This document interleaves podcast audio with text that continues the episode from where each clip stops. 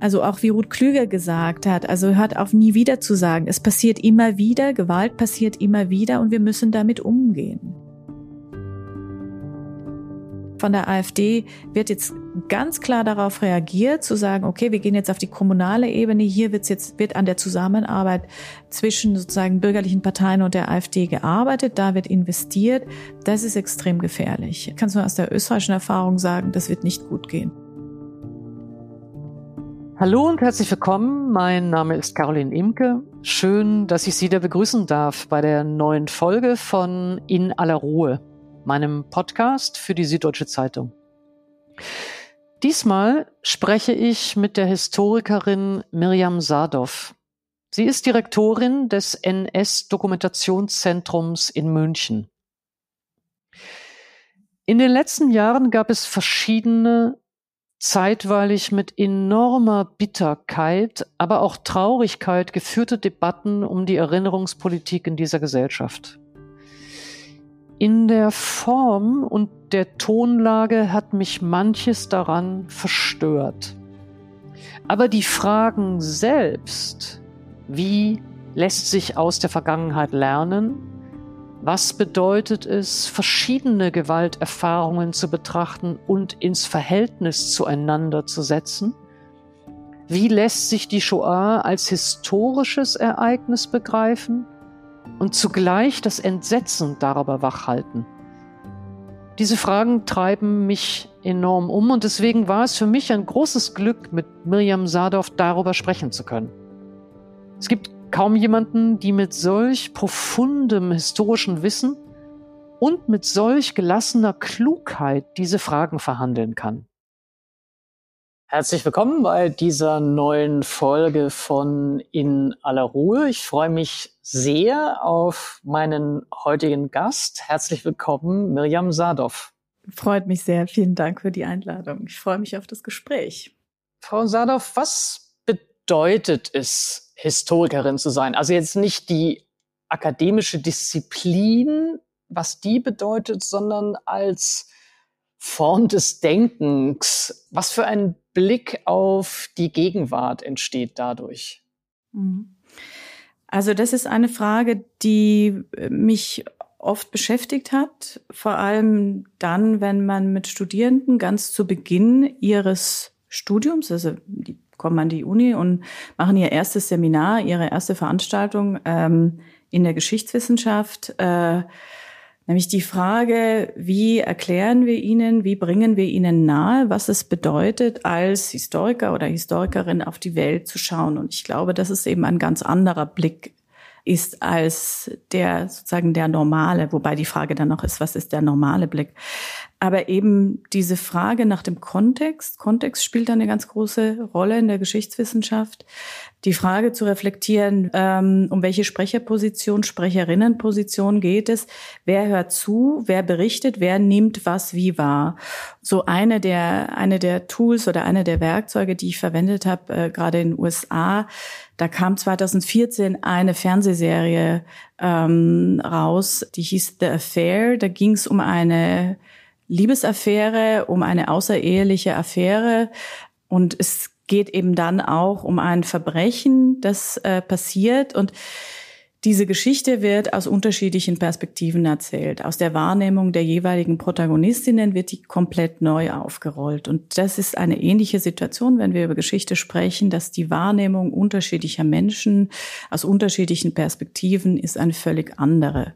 Und äh, die Herausforderung für Historikerinnen und Historiker ist es eine eine Synthese, eine, einen, einen Blick auf eine Situation daraus zu entwickeln und das möglichst vorsichtig, möglichst bedacht zu machen und immer zu reflektieren, dass man auch falsch liegen könnte.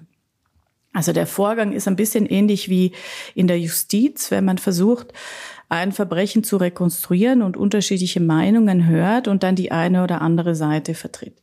Das heißt, eigentlich immer die Frage zu stellen, ich könnte auch falsch liegen. Ich könnte auch bestimmte, eine bestimmte Sicht nicht gesehen haben. Und lange Zeit war das auch so, dass, dass man ja eben vor allem die, jetzt den Blick von Männern in Machtpositionen gesehen und gelesen hat. Und es hat lange gedauert, bis man eben auch den Blick den, der ganz normalen Menschen, dass der erstmal erzählt wurde, dass der abgebildet wurde, aber dass der auch Teil dieser Geschichte wurde. Und wenn man diesen synthetischen Blick, diesen, diesen Blick, der auf Kontext hin gedacht ist, im, so im Alltagsleben durchspielt, dann sieht man die Welt, glaube ich, ein bisschen anders, weil man permanent Verbindungen herstellt. Verbindungen zeitlicher Art, also sozusagen von der Gegenwart nach rückwärts in Anführungszeichen, genau. oder auch Verbindungen horizontal sozusagen zwischen verschiedenen möglichen Perspektiven. Genau, also beides eigentlich. Einmal das Horizontale zwischen verschiedenen Perspektiven und gleichzeitig aber immer auch diese Frage, inwiefern ähnelt es, inwiefern gibt es Bezüge zur Vergangenheit. Und das ist gerade bei politischen Entwicklungen, bei aktuellen politischen Entwicklungen natürlich immer das Thema. Das ist ja auch das, was dann häufig schnell gemacht wird, dass man schnelle Vergleiche macht, dass man manchmal auch unpräzise Vergleiche macht. Aber eben dieses Nachdenken darüber, wo, wo gibt's jetzt hier Ähnlichkeiten, woran erinnert mich das, das ist etwas, was sehr stark, glaube ich, in einem Blick sozusagen von Historikerinnen auf die Welt begründet ist. Wenn wir vielleicht noch mal bei diesem Blick bleiben und in dem Fall jetzt bei dem Blick auf die Gegenwart. Ähm, können Sie vielleicht von sich selbst sagen, was für ein Leben ist das, wenn Sie auf aktuelle Ereignisse oder Entwicklungen oder Phänomene schauen, ist das bei Ihnen permanent eine sozusagen Multiplizierung von Ereignissen in der Gegenwart, indem Sie sie rückkoppeln oder verbinden äh, mit anderen Zeitebenen oder anderen Erfahrungen? Ja, also eigentlich ist das sehr, das ist sehr zentral.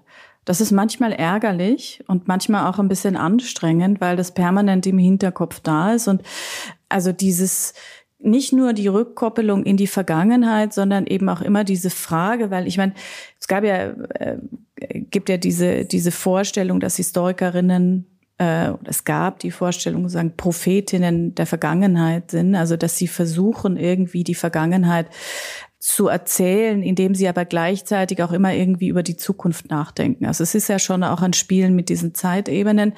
Das heißt auch immer diese Frage, also wenn etwas ähnelt, wenn etwas äh, sich auf eine vergangene Erfahrung bezieht, dann hatte diese Vergangenheit ja auch immer eine Zukunft. Das heißt, man denkt dabei implizit auch immer darüber nach, was sind jetzt die Konsequenzen von gegenwärtigen Situationen? Welche möglichen Zukünfte spiegeln sich aus der Vergangenheit wieder?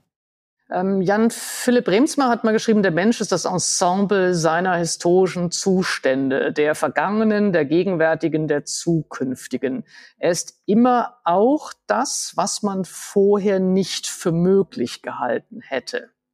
Sind Historikerinnen und Historiker im Vorteil, weil sie wissen, dass es diese Überraschungen gibt, also dass etwas geschieht, womit man nicht gerechnet hat, dass etwas in ja, anderer Form wiederkehrt, was man schon überwunden glaubte? Ich weiß es nicht, ob sie im Vorteil sind oder vielleicht auch im Nachteil.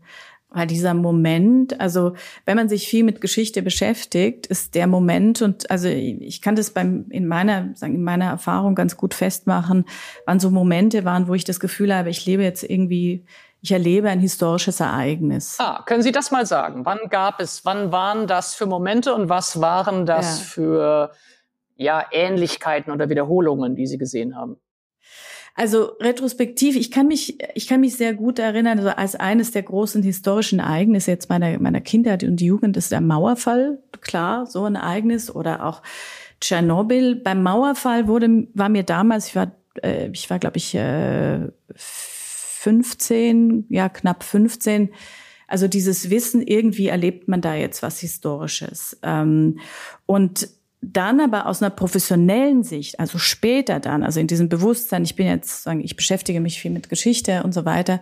Also zum Beispiel die Wahl Donald Trumps in den USA, so dieses Durchleben eines, eines historischen Momentes, wo man weiß, dass wir eigentlich in der Situation heraus noch gar nicht wirklich die Konsequenzen abschätzen können, aber dass das ein Ereignis sein wird, das uns sehr beschäftigen wird äh, in der Zukunft. Ähm, das ist eigentlich, glaube ich, für Historikerinnen, und ich spreche jetzt vielleicht nur für mich, erstmal ein unangenehmer Moment. Ähm, gar nicht unbedingt der Moment, wo man das Gefühl hat, man wäre im Vorteil, sondern eher so der Moment, wo man das Gefühl hat, das Professionelle und das Persönliche geht jetzt ganz nahe zusammen und man muss irgendwie damit umgehen. Und da, dadurch ein herausfordernder Moment. Aber das, wenn ich vielleicht da einmal sozusagen einhaken darf. Also sowohl den, beim Fall der Mauer würde ich auch sagen, ja, da war in dem Moment, glaube ich, allen, äh, die es erlebt haben, sofort klar, das ist ein hist sogenanntes historisches Ereignis. Ich meine, jedes Ereignis ist ja ein historisches Ereignis, aber ein Ereignis von ungeheuer Strahlkraft und Bedeutung. Ich würde auch sagen, übrigens in demselben Jahr interessanterweise ähm, deutete sich ja schon an, dass äh, in Südafrika äh, es erste Hinweise darauf gab, dass Nelson Mandela mhm. freigelassen würde. Das würde ich sagen, war in meiner eigenen Lebenszeit ähm, auch ein solcher Moment, bei dem man in dem Moment wusste, äh, als er dann tatsächlich freigelassen wurde, dass man ja eine Zäsur miterlebte.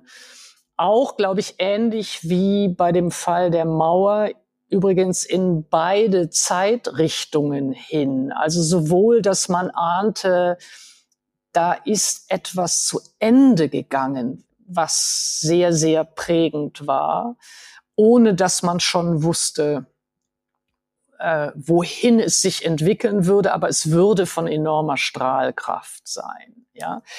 Bei beiden Ereignissen aber konnte ich für mich zumindest keine Wiederholungen darin erkennen. Oder also es, es waren nicht Ereignisse, bei denen ich jetzt, aber ich bin eben auch nicht Historikerin, hätte etwas aufrufen können, das dem ähnelte, um daraus etwas vorhersagen zu können. War das bei Ihnen anders?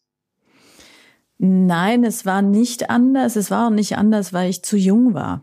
Also ich war damals auch noch nicht, äh, sagen jetzt, der, der Blick war da auch ähm, sicher ein anderer. Ähm, aber es wäre natürlich auch, also ich glaube, das, das war natürlich auch nochmal eine Zäsur, bei der man ja auch das Gefühl hatte, dass jetzt dieses 20. Jahrhundert mit seiner Gewalt und mit seinen ähm, ich meine, es war ja bis zu einem gewissen Grad war ja auch der Kalte Krieg eine Fortsetzung des Zweiten Weltkrieges. Man hatte das Gefühl, das ist jetzt endlich vorbei und es beginnt ein neues Zeitalter. Das war ja auch eine sehr positiver Moment. Es war in vielerlei Hinsicht ein positiver Moment, auch weil man dachte, dass diese erste Runde der, der Klimakrise, das, was man damals der, der Treibhauseffekt und so weiter, das begann ja in den Ende der 70er Jahre, Anfang der 80er Jahre, hatte das ja auch zumindest für bestimmte Menschen doch eine, eine sehr große Wichtigkeit. Ich glaube nicht in so einer ganz breiten Öffentlichkeit, aber doch, also bestimmte Themen jetzt eben wie Waldsterben und so weiter. Da kam zum ersten Mal dieses Thema Klima so richtig an. Und dann glaubte man ja, man könne es äh, technologisch lösen. Dann kam der Katalysator, dann kamen Lösungen, ähm, Lösungsvorschläge. Und auch da hatte man das Gefühl, ja, das ist jetzt auch irgendwie, haben wir geschafft, da können wir jetzt weitermachen.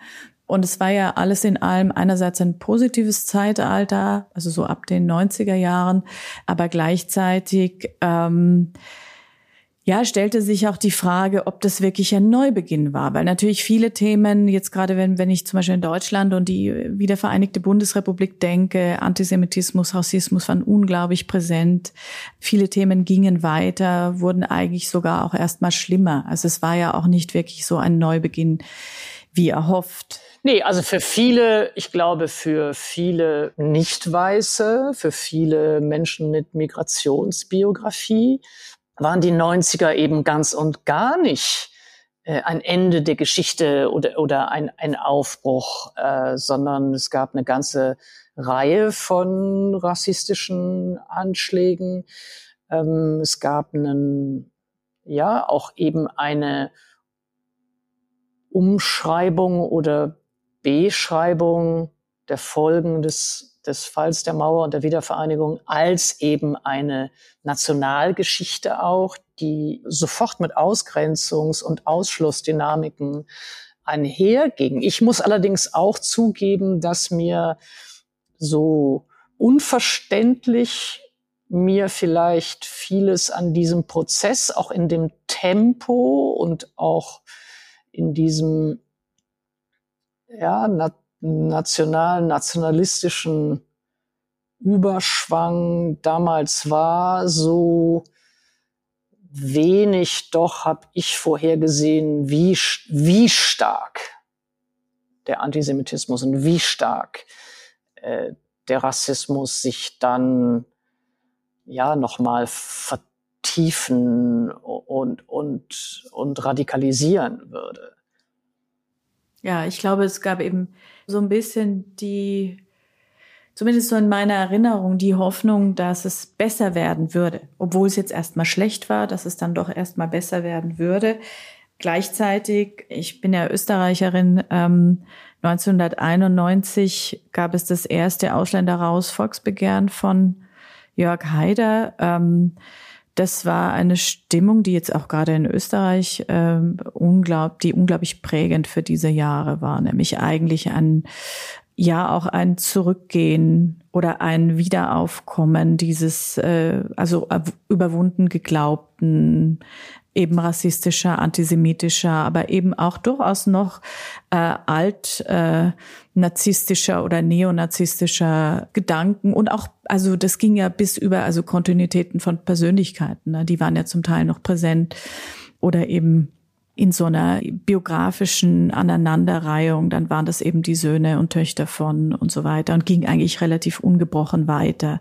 Also damit hat, war natürlich diese ganze, dieser ganze Wunsch oder diese ganze Vorstellung, es würde jetzt alles neu anfangen äh, von vornherein. Also es hat so, ist, ist so nie passiert. Ne? Aber es gab zumindest so eine gewisse Hoffnung, dass es passieren könnte, dass diese Zäsur von 89 sowas auslösen würde. Jetzt hatten Sie als zweites Beispiel äh, die Wahl von Donald Trump genannt. Da würde ich eben tatsächlich sagen, also mindestens für mich, dass sofort die Frage auftauchte, dass nicht, also es eben nicht nur in Anführungszeichen als ein Aufbruch in etwas anderes zu deuten, sondern auch als, da schließt etwas an historische politische äh, Formationen an. Also da war für mich sofort der Moment, ich habe äh, damals beschlossen, dass ich Tagebuch schreiben wollte, was ich sonst nicht tue, ähm, weil ich eben dachte, dass da geschieht etwas, von dem es später vielleicht bedeutsam sein wird, dass man es dokumentiert hat. Also dieser erste Gedanke, den wir schon hatten, zu sagen, da ist eine historische Zäsur. Aber bei Trump anders als eben bei den anderen Beispielen, die wir sozusagen versucht haben, dingfest zu machen, war eben die Frage, wiederholt sich da etwas? Ähm, wie war das für Sie? Ja, ich hatte die Wahl in den USA erlebt und war damals schon seit ein paar Jahren in den USA und immer noch ein bisschen in diesem Prozess begriffen, eigentlich ein Land so richtig zu verstehen. Und gerade das politische System in den USA ist ja relativ kompliziert. Das kam ja dann auch bald in Deutschland an, dass also viele Dinge ja auch sehr speziell ablaufen und ähm, eben viele Menschen eben dieses große Vertrauen in die Institutionen haben, weil es natürlich schon viele Ups und Downs gab. Und es gab viele problematische Präsidenten und nach denen Präsidenten viel Macht zukommt, gab es da auch große Veränderungen immer wieder und große auch ja gesellschaftliche und soziale Spaltungen. Aber die Erfahrung der Wahl Donald Trumps war für mich eben einerseits persönlich unglaublich eindrücklich. Die Leute haben unglaublich emotional reagiert. Also viele Leute sind in so Angst, Panik ausgebrochen. Ähm, es gab ja auch dann gleich Drohungen, gerade eben gegen nicht weiße Amerikanerinnen. Es tauchten Symbole auf wie die Schlinge, also in Erinnerung an die Lynchjustiz. Also Themen, die ich, über die ich Bescheid wusste, aber die ich nicht in dieser Form präsent hatte. Und mir ging es eben genauso wie Ihnen. Ich habe dann angefangen eben auch zu schreiben und aufzuschreiben, weil ich das Bedürfnis hatte, also auch meine eigenen Emotionen und Irritationen und das, was da passierte oder auch was sozusagen an Gewalt plötzlich spürbar war, zu notieren, ähm, das nicht zu vergessen. Ähm, dann auch viel mit Studierenden drüber gesprochen, die eben sich dann die Frage gestellt haben, wer muss jetzt wem gegenüber solidarisch sein, wen betrifft es jetzt zuerst. Und ich habe dann mit großer Irritation festgestellt, dass viele amerikanische Kolleginnen, gerade Historikerinnen, erstmal sehr beruhigend reagiert haben, gesagt haben, also ne, das System bleibt, das System der Institutionen, Checks and Balances, alles da, das ist nicht gefährlich. Amerika ist anders als Europa. Und ich habe aber eben beobachtet, dass es den Europäerinnen oder den eben Historikerinnen, die sich mit Europa beschäftigen, gerade mit dem Faschismus ähnlich ging, dass die ähnlich nervös reagiert haben äh, und gesagt haben, da passiert jetzt etwas, das das ähnelt, da passiert etwas, da wird ja auch bewusst Bezug genommen. Das also das ist ja sagen. das, was es werden ja auch eindeutig. Ähm, es gibt ja Bezüge. historische genau. Zitate. Genau. Es gibt, es gibt also das eine, was Sie schon genannt haben. Natürlich auch die Schlinge ist natürlich ein Reenactment, aber äh, gleichzeitig eines, das mit mhm. eben auch einer realen Drohung verbunden ist. Für mich war übrigens das gar nicht nur bei der Wahl, also in der Wahlnacht selber dieses Entsetzen, sondern seine Rede bei der Amtseinführung im Januar, äh, weil in dieser Rede äh, waren derart viele äh, Motive und, und historische Zitate drin, die es eindeutig als White Supremacist äh, und, und auch als, also ich würde sagen, mindestens aus dem Faschismus bekannte Textbausteine, also um es mal sehr vorsichtig zu formulieren, schon auftauchten. Also war das, das war, das war für mich eigentlich der, der, der Tag, an dem diese, diese historischen Referenzen auch in aller Schamlosigkeit von ihm selbst äh, evoziert wurden. Ja, ja, das ist ja genau, was bei dieser, bei dieser extrem rechten faschistischen Revolution global passiert, dass ja sehr viele Bezüge gemacht werden. Es wird ja sozusagen nicht alles neu erfunden. Es werden Textbausteine, es werden Ideen, es werden Vorstellungen aufgenommen. Und das das war eben das, was sozusagen da, da war klar, da, da ähnelt was. Da wird auf was Bezug genommen. Das heißt, das wird auch Konsequenzen für die nächsten Jahre haben. Und wir hatten dann sehr schnell reagiert, also gemeinsam mit anderen Kolleginnen in USA und in Deutschland und hatten dann in Berlin eine Tagung, also ein halbes Jahr nach der Amtseinführung in Berlin eine Tagung über äh, Rassismus und Antisemitismus in Trumps Amerika veranstaltet, bei der es eben auch gerade um die Frage ging, welche Gruppen sind jetzt betroffen, aber eben welche Bezüge werden hier aufgemacht, welche Themen, weil nämlich zum Beispiel, ähm, also zum Beispiel die Geschichte des Antisemitismus in den USA ist etwas, was nie im Fokus der Wissenschaft war. Es gab Leute, die haben darüber gearbeitet, aber Antisemitismus war eigentlich immer klar mit Europa assoziiert.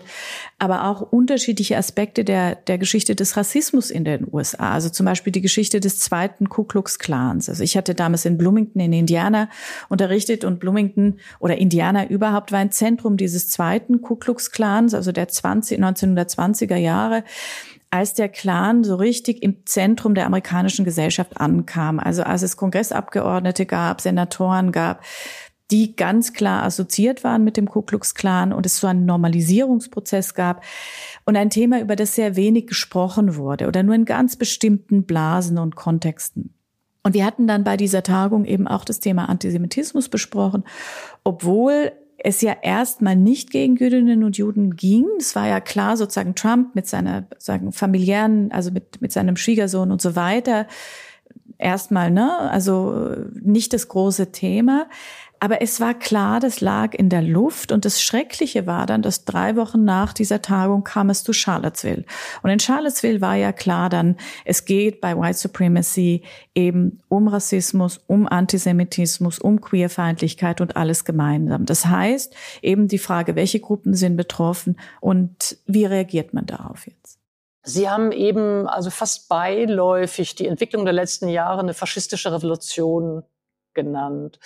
Ähm, da würde ich ganz gerne nachfragen, weil ich an mir selber in den letzten Jahren ähm, gemerkt habe, wie schwer ich mich mit der Identifizierung von gegenwärtigen rechtsradikalen, rechtsextremistischen, rechten Bewegungen und Regimen als faschistische getan habe. Also es hat bei mir ein großes Zögern immer gegeben, weil ich auch nicht ganz sicher war, was das heißt, wenn man diese Dynamiken und diese Entwicklungen, die wir alle äh, gleich, also ich glaube, gleich wahrnehmen erstmal, als faschistisch bezeichnen. Können Sie selber sagen, ah, warum Sie es für eine faschistische Revolution halten und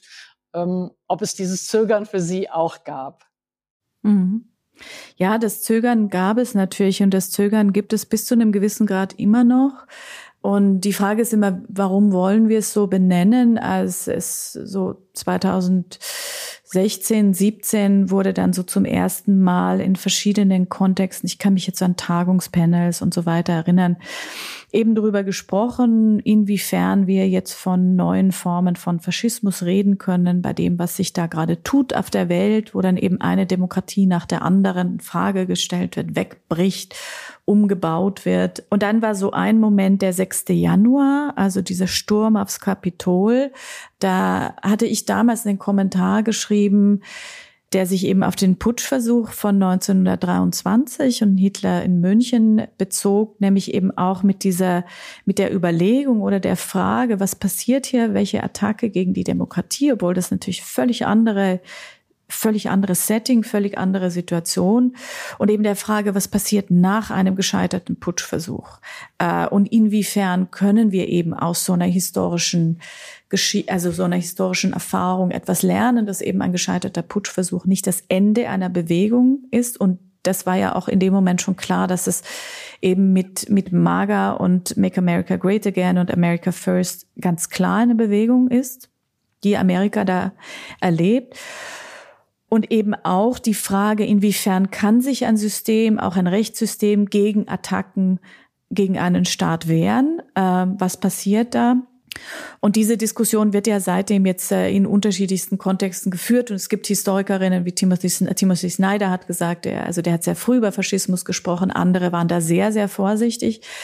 Äh, und es ist interessant, dass einer sozusagen der, der, der großen NS-Historiker Christopher Browning jetzt vor zwei Wochen einen Text geschrieben hat, in dem er zum ersten Mal sagt, dass sozusagen eine zweite Amtszeit von Trump aus seiner Sicht die Möglichkeit beinhaltet oder die Wahrscheinlichkeit, dass es dann sozusagen ein faschistisches ein faschistische Bewegung, ein faschistisches Regime in einer etwas veränderten Form, nämlich nicht eben ähm, nicht auf Expansion und Krieg bedacht, sondern isolationistisch, aber eben im Prinzip ganz viele dieser Aspekte, die den Faschismus ausmachten, eben eine Homogenisierung der Gesellschaft, eben die äh, also Gewalt oder Rechtfertigung von Gewalt gegen Minderheiten, die Attacke sozusagen gegen die Pressefreiheit, gegen die Freiheit der Wissenschaft und so weiter. Also bestimmte Formen von Männlichkeit auch, muss man sagen. Bestimmte Formen von Männlichkeit, Queerfeindlichkeit, Legitimation von Rassismus, von Antisemitismus, dass das alles dann eben dazu kommen wird. Und Trump kündigt ja sehr vieles in der Richtung an. Also er kündigt zum Beispiel, also ein ganz wichtiger Punkt, in den USA, die Universitäten, sozusagen das Wissenschaftssystem hat ja eine ganz andere Größe und Bedeutung als bei uns nochmal. Also diese Freiheit der Universitäten in Frage zu stellen, nämlich sozusagen auf einem Bundeslevel. Das passiert ja jetzt Es passiert ja schon in Florida, es passiert in unterschiedlichen Bundesstaaten mit den aktuellen Entwicklungen, aber äh, das eben auch als Teil seines bundesweiten Programmes zu machen. Und das sehe ich schon auch so, dass das, dass das wirklich eine, eine extrem schwierige Entwicklung wäre, weil Amerika eben als eine starke Demokratie großen Einfluss hat auf Europa und auf die ganze Welt. Können Sie, ähm, können Sie vielleicht noch sagen, weil ich glaube, dass das in den ähm, Debatten um eben die Begrifflichkeiten und wann verwenden wir Begriffe, die wir mit einer ganz bestimmten historischen Zeit verbinden und ähm, oder auch mit verschiedenen Kontexten, wie das bei Faschismus ja auch der Fall ist. Ähm, was passiert sozusagen, wenn Sie von faschistischer Revolution sprechen oder eben jetzt auch der Gefahr von einem, von einem faschistischen ähm, Regime, wenn es zu einer zweiten Amtszeit von Donald Trump käme? Inwiefern ist das eine Relativierung sozusagen der historischen Zeit, die wir mit Faschismus assoziieren? Und inwiefern ist es das eben nicht? Also äh, wofür taugt sozusagen ein Begriff? Das, also da bin ich jetzt als Philosophin natürlich äh, immer auf der Begriffsseite. Ähm, vielleicht können Sie da, das noch ein bisschen erläutern, weil ich glaube, das spielt eine Rolle für dieses Zögern, den Begriff zu verwenden. Weil ich glaube, sehr viele natürlich die Sorge haben, äh, wenn wir Phänomene äh, heute als Faschismus bezeichnen, dass wir damit mhm. in irgendeiner Weise ähm, ja relativieren die historische äh, äh Erfahrung des NS-Regimes oder des Holocaust? Naja, ich glaube, man muss auf jeden Fall trennen, weil es geht ja in dem Fall tatsächlich nicht um den Holocaust, sondern es geht erstmal um die Frage eines politischen Systems. Es geht darum, wie eben jetzt faschistische Regime, äh, egal ob Deutschland, Spanien äh, oder Italien, ihre Demokratien umgebaut haben, mit welchen Tools sie gearbeitet haben, was sie dafür benutzt haben, welche Bilder sie benutzt haben und wie diese Bilder heute instrumentalisiert werden. Wenn jemand wie Höcke sich ganz klar auf Hitlerreden bezieht, inhaltlich, wenn er sagt, Europa, die EU muss sterben, damit Europa leben kann, das sind ja sozusagen so beinahe eins zu eins Zitate, dann beziehen sich ja auch die Rechten ganz klar auf diese Zeit, natürlich als eine Zeit sozusagen, in der man erfolgreich war und weltweit doch extrem erfolgreich war und wo man sich dann eben auch daran orientiert, so wie das zum Beispiel Modi in Indien macht, der sich immer wieder ganz, ganz offen auf den italienischen Faschismus bezieht bei Entscheidungen, die getroffen werden. Trotzdem ist, kann man Indien heute nicht mit äh, Mussolini-Italien vergleichen noch nicht und weil das einfach noch mal eine ganz andere Konstellation ist, ganz andere soziale Bedingungen, ein ganz anderes soziales System. Aber es ist eben doch zentral, diese, diese Ähnlichkeiten äh, offen zu machen. Ich glaube, dass wir vor ein paar Jahren auch noch sehr viel sensibler auf die, die Ähnlichkeiten und die Vergleichbarkeit reagiert haben. Jetzt in den letzten eineinhalb Jahren gab es so viele Putin- und Hitler-Vergleiche, dass sich das schon so ein bisschen relativiert hat. Aber ich finde es eben wichtig, dass wenn man vergleicht, muss man präzise vergleichen. Es werden viele Vergleiche gemacht, die sehr problematisch sind, weil sie damit natürlich auch etwas relativieren ähm, in beide Richtungen. Vielleicht können wir noch einen Moment bei den USA bleiben und dann vielleicht ähm, zu unserer Gegenwart oder Vergangenheit kommen. Ähm, mich würde noch, weil Sie Charlottesville erwähnt haben, da war für mich wichtig beides. Zum einen der Anschlag selbst und die Gewalt selbst und auch, ja, ihre rechtsradikale Unterfütterung sozusagen. Aber ich kann nicht sagen schlimmer, aber ich würde sagen politisch zumindest folgenreicher war eigentlich Trumps Reaktion. Genau. Und es war ja die gleiche Reaktion, die dann am 6. Januar folgte, nämlich, dass er eigentlich sich immer hinter die sagen Vertreter von White Supremacy stellt, dass er sagt, das sind unsere Leute, äh, das ist unser, das ist unser Amerika und damit immer impliziert, es gibt da die anderen. In Charlottesville ging es eben um, also dieses Skandieren von Jews will not replace us. Im Hintergrund gab es natürlich in diesem Jahr, das hatte ja einen unheimlichen Einfluss damals, dieser Bann gegen die Einwanderung oder Einreise von Musliminnen.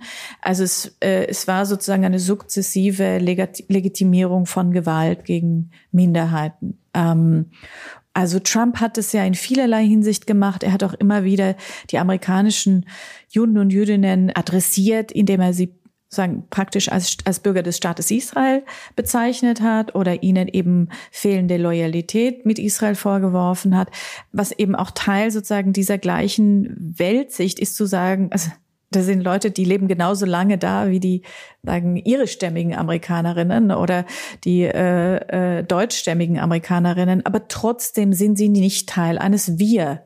Und das ist etwas, was Trump permanent durchgezogen hat. Und Trump hat ja auch häufig, also implizit, ich meine, sein Rassismus war relativ explizit und sein Antisemitismus war etwas, äh, war nicht immer so ganz offensichtlich, aber das taucht immer wieder auf, auch als er, er war ja dann verantwortlich für den, für die 1776 Commission und den 1776 Report, äh, als eine Reaktion auf das 1619 Project. Das war ein Projekt der New York Times und einer großen Gruppe von Journalistinnen und Historikerinnen, die die Geschichte des afroamerikanischen Amerika erzählten, nochmal anders und neu, eben beginnend mit dem Jahr 1619, also sozusagen vor der Ankunft der Mayflower, äh, als eine eben ganz zentrale Geschichte Amerikas.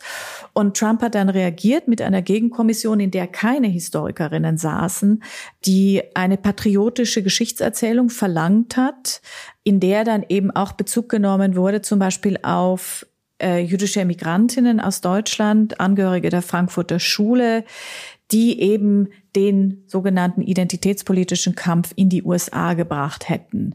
Und da wird sozusagen eine neue amerikanische Geschichtserzählung, die von vornherein schon sozusagen auf Ausschluss von Ideen und Menschen äh, baut, geschrieben. Und dieser, dieser Bericht der 1776 Commission, also Biden hat den am ersten Tag im Amt äh, sagen dismissed der, äh, und hat den sozusagen aus der, versucht aus der Welt zu schaffen, aber der ist natürlich da und der ist hinter all diesen Kämpfen, die jetzt gerade an den Universitäten und in den Bibliotheken und in den Schulen stattfinden, da und die Basis für das, was man jetzt sozusagen das Neutralitätsgebot nennt.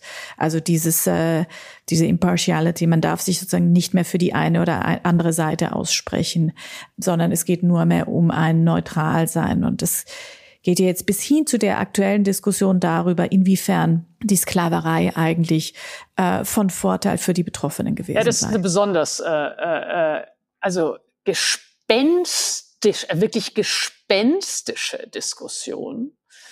Wir sprechen ja äh, die ganze Zeit jetzt schon über die Frage, was es bedeutet, etwas zu historisieren oder was es bedeutet, entweder eine gegenwärtige Erfahrung in Bezug zu setzen zu historischen Ereignissen, ähm, aber eben auch, was es bedeutet, diese historischen Bezüge wirklich auch dort in ihrer spezifischen Zeit, in ihrem spezifischen Kontext ähm, zu betrachten. Und da interessiert mich, wie es uns gelingen kann, aber eben Ihnen auch als Historikerin und eben als Leiterin des NS-Dokumentationszentrums gelingen kann,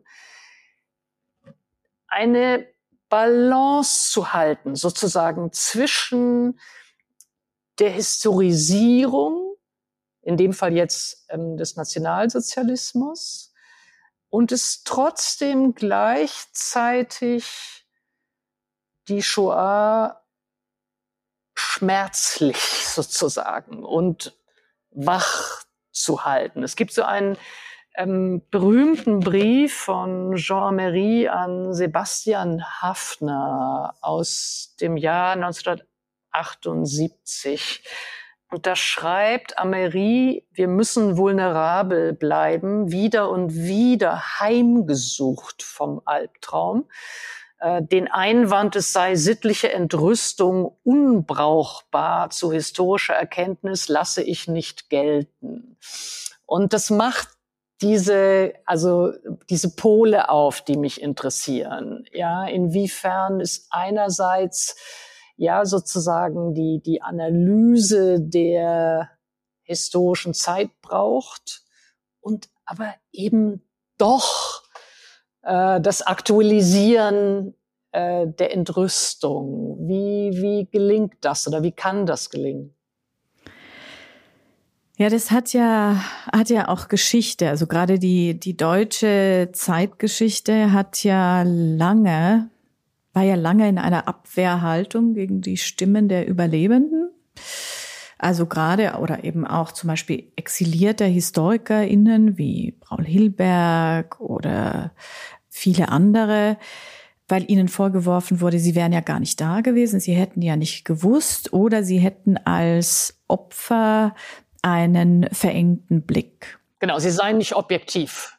Sie seien nicht objektiv, genau. Also das war ja auch noch eine Zeit, dass die Geschichtswissenschaft davon ausging, dass das, was man da so macht, ist prinzipiell objektiv. Wir sehen das heute natürlich sehr viel differenzierter und überlegen auch immer, welche Sprecherinnenposition haben Historikerinnen. Aus welcher Zeit schauen sie auf ein Ereignis und mit welchem Wissen und mit welchen, mit welcher Agenda. Und ähm, das war ja schon auch ein schwieriger Kampf. Ich habe das in den 90er Jahren auch noch erlebt. Ich hatte mich damals beschäftigt mit der Innensicht des Ghettos in Vilnius und eben nur hebräische, jiddische Texte gelesen und nicht erstmal die Berichte aus deutscher Sicht. Dann musste man sich anhören, dass es doch nicht objektiv wäre. Die Leute hätten doch nicht gewusst. Die hatten doch einen ganz anderen Blick. Aber die Leute haben sehr wohl gewusst und die Leute haben also in im Ghetto von Warschau wusste man ab 1942, dass es Vernichtungslager gab und hatte Pläne ab 1943 von ähm, von äh, Majdanek und Treblinka. Man wusste ganz genau, was passiert. Und diese Dokumentation hat sehr, sehr früh begonnen, also eigentlich schon 1938 in Amsterdam und dann in London mit der Wiener Library, die als erste eben Zeitzeuginnenberichte, Berichte von Überlebenden, von Geflüchteten gesammelt haben.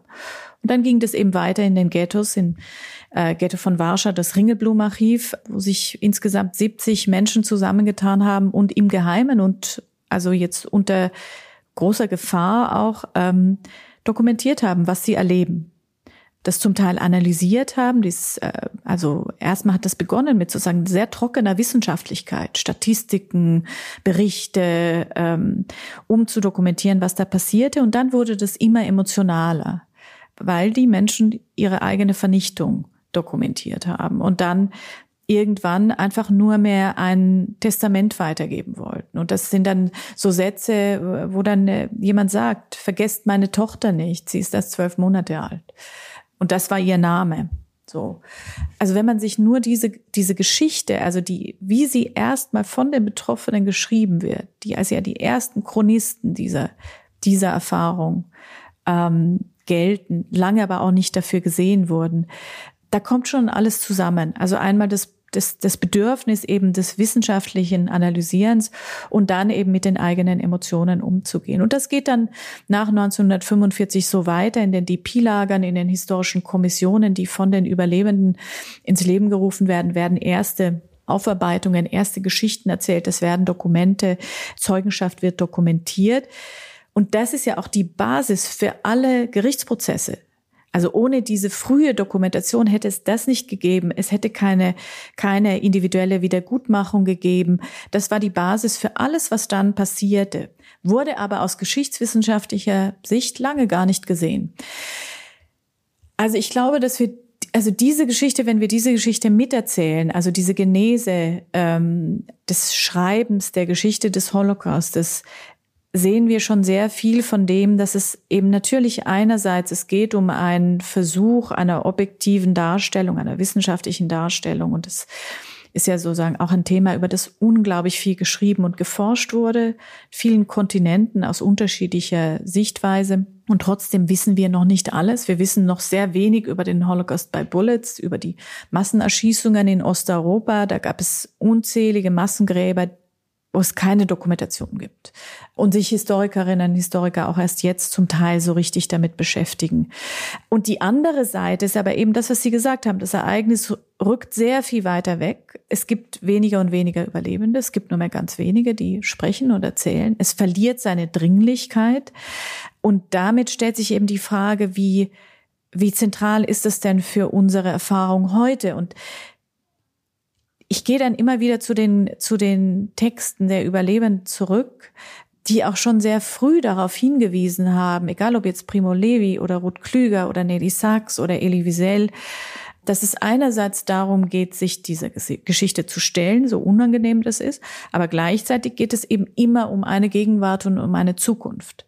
Auch Otto Frank, der Vater von, von Anne Frank, für ihn war es wichtig, dass junge Leute über eine Zukunft sprechen. Und ähm, das heißt, dass es bei der Erinnerung eben immer um eine Verantwortung geht. Und dass diese Verantwortung zu erkämpfen, das ist gar nicht selbstverständlich. Ne?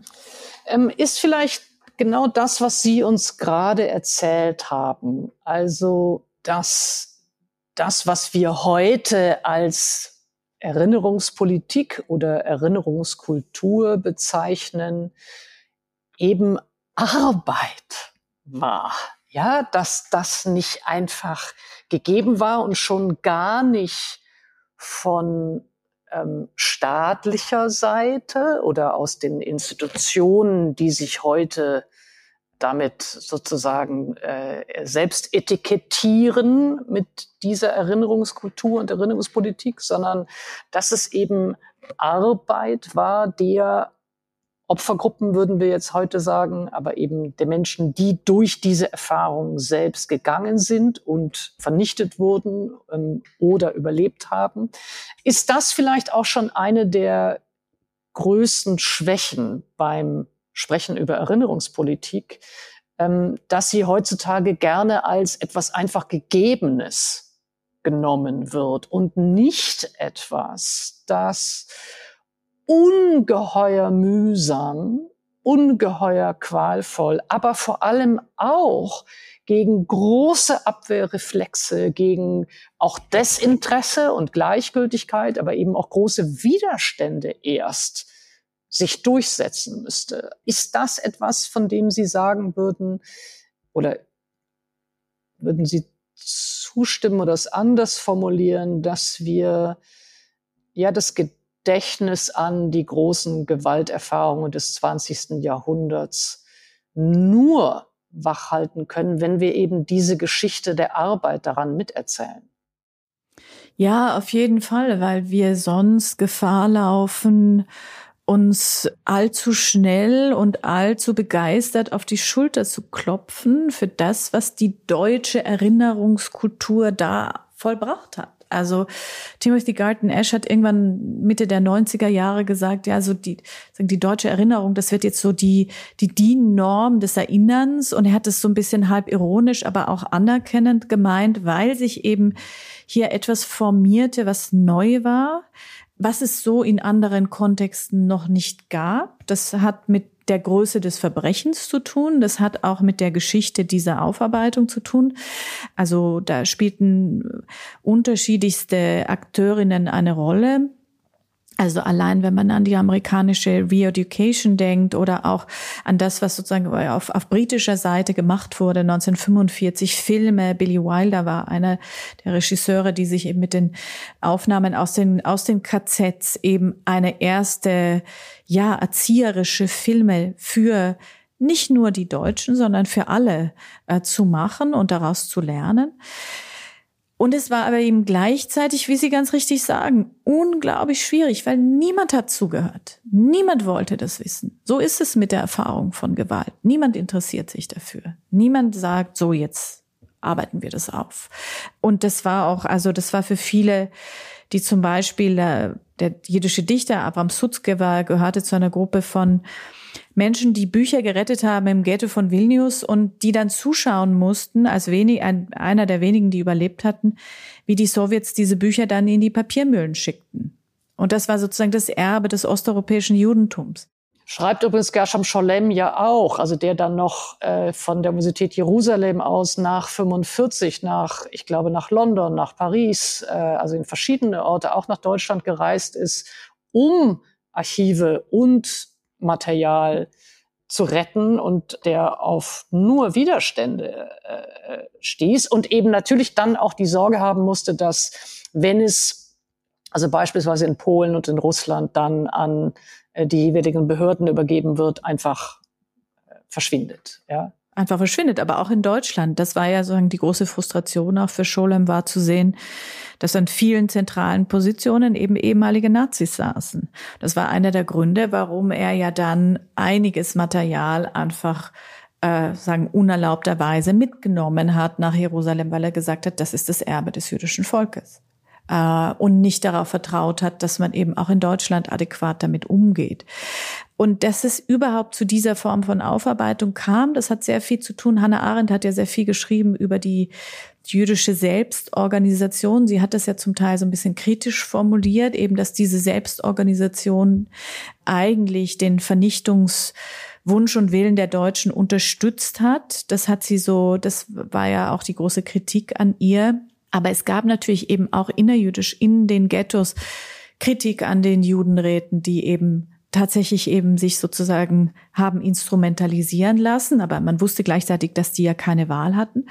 Aber auch diese Selbstorganisation war dafür verantwortlich, dass nach 1945 erzählt wurde, dass es eben Restitutionsansprüche äh, äh, gab, dass die formuliert wurden, dass es äh, Einrichtungen gab, die Menschen interviewt haben und die auch, und das hat Arioskovic, ein österreichischer äh, Historiker, der in den USA lehrt, kürzlich äh, gezeigt, die auch dafür verantwortlich waren, dass zum Beispiel die Erfahrungen von Roma und Sinti-Überlebenden äh, überhaupt wahrgenommen wurden. Das waren jüdische Organisationen, die eben äh, Menschen gebeten haben, Interviews zu geben, ihnen vorgeschlagen haben, die dann eben auch die Basis für mögliche Restitutionsverfahren waren. Weil von jetzt von staatlicher Seite kam da gar nichts. Also das war ein widerständiger Kampf über Jahrzehnte. Ja, und es ist ganz schön, dass Sie das Beispiel gerade ähm, erwähnen, ähm, wie eben auch ähm, aus jüdischer Perspektive über die Erinnerung an äh, die Gewalterfahrung von Sinti und Roma äh, gedacht wurde, weil es ja gern so getan wird, als ähm, würden immer nur die Opfergruppen jeweils für sich erinnern wollen oder, oder an ja, die eigenen Gewalterfahrung erinnern wollen. Stattdessen gab es eben immer schon ein Erinnern auch der anderen oder für andere. Fällt jetzt nur also ein Beispiel an der Soziologe und Bürgerrechtler W.E. Du Bois, der, der eben 49 ähm, nach Polen gereist ist und ja, den der Anblick sozusagen der, der, der Reste des Warschauer Ghettos und, und die Geschichten, die er dann erfahren hat, so erschüttert haben, dass er dann einen Aufsatz geschrieben hat. Ich weiß gar nicht genau, wann der dann erschienen ist. The N and the Warsaw Ghetto. Und da ganz deutlich wird, dass es eben diese Bezüge und Referenzen zueinander und dass das Nachdenken über ähm, die jüdische Erfahrung, äh, äh, und den Aufstand im Warschauer Ghetto äh, 43 für Du Bois relevant war, für die Frage des Rassismus in den USA. Würden Sie sagen, dass diese vermeintliche Opferkonkurrenz oder diese vermeintliche äh, Zuschreibung, dass immer die Gruppen nur für sich gedacht haben können, ist das eine neuere Verzerrung der historischen Wirklichkeit oder ist das auch damals schon, also in den, in den 50er, 60er, 70er Jahren, immer nur isoliert betrachtet worden? Nein, ich glaube, das hat schon auch eine historische Realität. Also Du Bois, wie Sie jetzt gerade erwähnt haben, ist natürlich ein tolles Beispiel. Der hat ja auch in den 30er Jahren war in Deutschland und hat dann eben über den Antisemitismus und die Verfolgungen von Jüdinnen und Juden gesprochen und hat da dann eben gesagt, bei allem, was er in den USA erlebt hat, das ist etwas, das ist eine neue Form, sagen wir, wie ein Staat gegen eine Gruppe vorgeht und hat es ganz klar so benannt.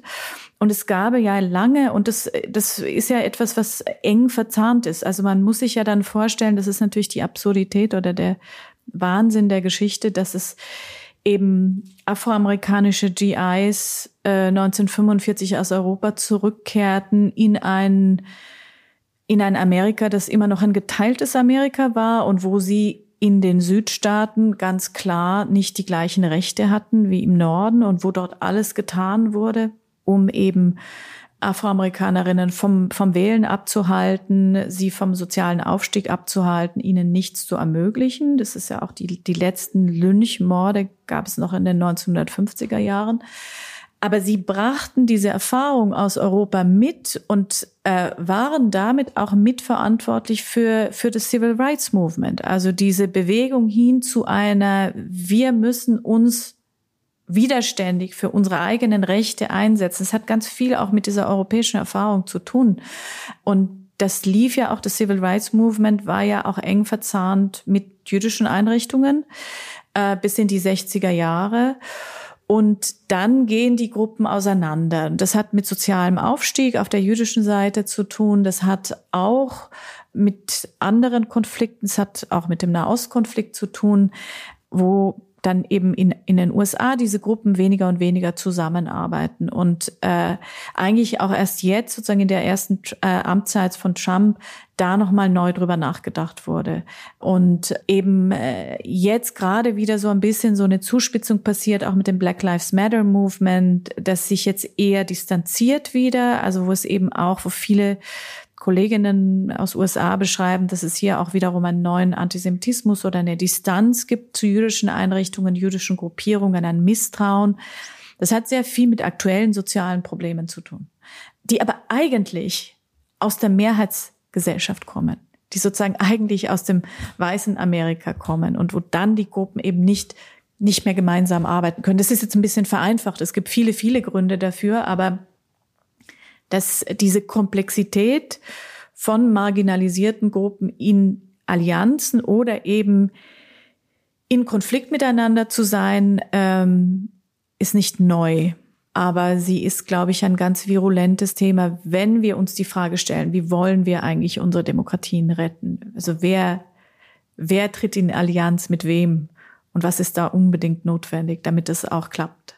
Wenn wir nochmal zu den verschiedenen Opfergruppen und der Art und Weise, in der sie eben als Opfergruppen anerkannt und wahrgenommen und ja auch auch ernst genommen werden, zurückkommen. Sie haben im NS-Dokumentationszentrum in München ähm, zuletzt eine Ausstellung gehabt, eine, eine, ich wenn ich das sagen darf, wirklich spektakuläre Ausstellung für mich persönlich, aber ich glaube auch für sehr, sehr viele, die weit hinausgestrahlt hat, glaube ich auch in allgemeinere Öffentlichkeit, wie es das, glaube ich, selten noch Ausstellungen äh, über diese Zeit so gelingt, nämlich äh, die Ausstellung To Be Seen über, über Queer Lives.